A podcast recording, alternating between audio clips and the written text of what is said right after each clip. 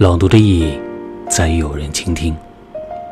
我是童某，今天为你带来一篇文章，来自老舍的《宗岳大师》。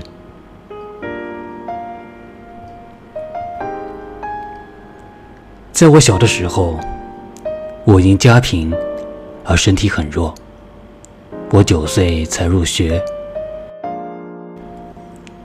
因家贫体弱，母亲有时候想叫我去上学，又怕我受人家的欺辱，更因交不起学费，所以一直到九岁，我还不认识一个字。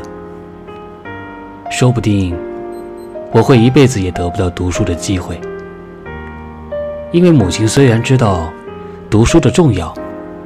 可是每月间的三四吊钱的学费，实在让她为难。母亲是最喜欢脸面的人，她迟疑不决，光阴又不等待任何人，晃来晃去，我也许就长到十多岁了。一个十多岁的贫而不识字的孩子，很自然的去做个小买卖，弄个小筐。卖些花生、煮豌豆或樱桃什么的，要不然就是做学徒。母亲很爱我，但是，假如我能去做学徒，或提篮沿街卖樱桃，而每天挣几百块钱，她或许就不会坚决的反对。贫困比爱心更有力量。有一天。刘大叔偶然来了，他说：“偶然的，因为他不常来看我们。他是个极富的人，尽管他心中并无贫富之别，可是他的财富使他终日不得闲，几乎没有功夫来看穷朋友。他看见了我，孩子几岁了？上学没有？”他问我的母亲，他的声音是那么的洪亮。在酒后，他常以学喊于正廷的金钱豹自傲。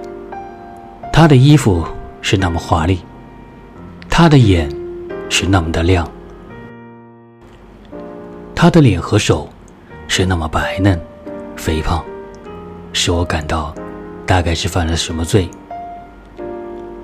我们的小屋破桌凳。土炕几乎禁不住他的声音的震动。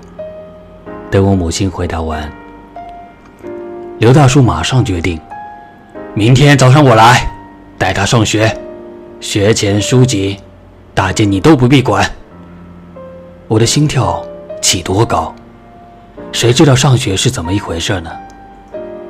第二天，我像一条不体面的小狗似的，随着这位阔人去入学。学校是一家改良私塾，在离我家有半里多地的一座道士庙里，庙不甚大，而充满了各种气味。一进山门，先有一股大烟味，紧跟着便是糖精味，有一家熬制糖球糖块的作坊。再往里是厕所味与别的臭味。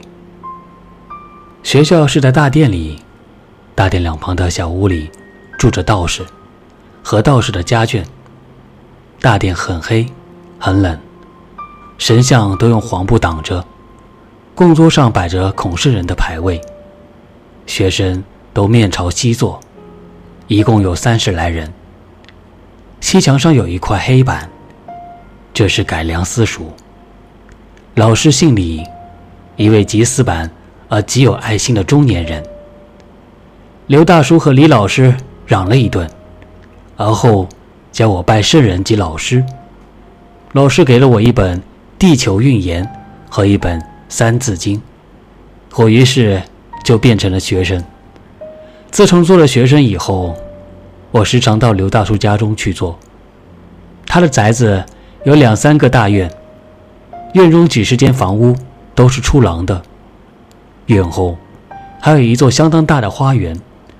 宅子的左右前后都是他的房屋。若是把那些房子齐齐地排起来，可以占半条大街。此外，他还有几处铺店，每逢我去，他必招呼我吃饭，或给我一些我没有看见过的点心。他绝不以我为一个苦孩子而冷淡我。他是阔大爷，但是他不以富傲人。在我由私塾转入公立学校去的时候，刘大叔又来帮忙。这时候，他的财产已大半出了手。他是阔大爷，他只懂得花钱，而不知道计算。人们吃他，他甘心教他们吃；人们骗他，他付之一笑。他的财产有一部分是卖掉的，也有一部分是被人骗去的。他不管，他的笑声依旧是洪亮的。当我在中学毕业的时候，他已一贫如洗，什么财产也没有了，只剩了那个后花园。不过这个时候，假若他肯用心思去调整他的产业，他还能有办法教自己丰衣足食，因为他的好多财产是被人家骗了去的。可是他不肯去请律师，贫与富。在他心中是完全一样的。假若在这时候，他要是不再随便花钱，他至少可以保住那座花园和城外的地产。可是他好善，尽管他自己的儿女受着饥寒，尽管他自己受尽折磨，他还是去办平乐学校、粥厂。等等慈善事业，他忘了自己。就是在这个时候，我和他过往的最密。他办平遥学校，我去做义务老师；他施舍两米，我去帮忙调查及散放。在我的心里，我很明白，放粮放钱，不过只是延长平民的受苦难的日期，而不足以阻挡住死亡。但是，看刘大叔那么热心，那么真诚，我就顾不得和他辩论，而只好也出点力了。即使我和他辩论，我也不会得胜。人情是往往能战胜理智的。在我出国以前，刘大叔的儿子死了，而后他的花园也出了手。他入庙为僧。夫人与小姐入安为尼。由他的性格来说，他似乎势必走入避世学禅的意图。但是由他的生活习惯上来说，大家总以为他不能过念念经、布施布施、贫道而已，而绝对不会受戒出家。他居然出了家。在以前，他吃的是山珍海味。穿的是绫罗绸缎，他也嫖，也赌。至今，他每日一餐，入秋还穿着件夏布道袍，这样苦修，他的脸上还是红红的，笑声还是洪亮的。对佛学，他有多么深的认识，我不敢说。我却真知道，他是个好和尚。他知道一点。必须做一点，能做一点，便做一点。他的学问也许不高，但是他所知道的都能见诸实行。出家以后，他不久就做了一座大寺的方丈，可是没有好久就被驱逐出来。他是要去做真和尚，所以他不惜变卖庙产，去救济苦人。庙里不要这种方丈。一般来说，方丈的职责就是要扩充庙产，而不是救苦救难的。离开大寺，他到一座没有任何产业的庙里做方丈。他自己既没有钱，他还需天天为僧众们找到斋吃。同时，他还举办粥厂等等慈善事业。他穷。他忙，他每日只进一顿简单的素餐，可是他的笑声还是那么洪亮。他的庙里不迎佛事，感到有人来请，他便领着僧众，给人家去奉真经，不要报酬。他整天不在庙里，但是他并没有忘了羞耻。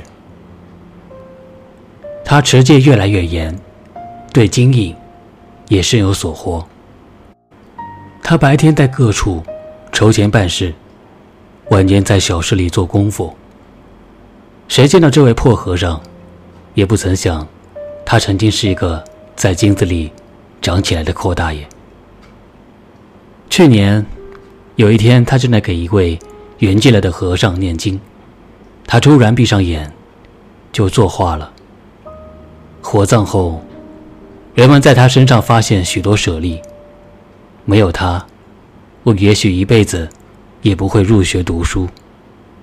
没有他，我也许永远想不起帮助别人有什么乐趣与意义。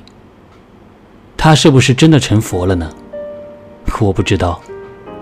但是，我的确相信，他的居心与言行是与佛像近似的。我在精神上、物质上都受过他的好处。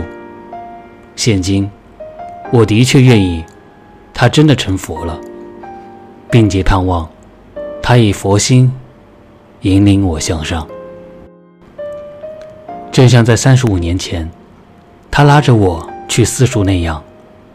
他是中岳大师，在一九四零年一月二十三日，《华西日报》。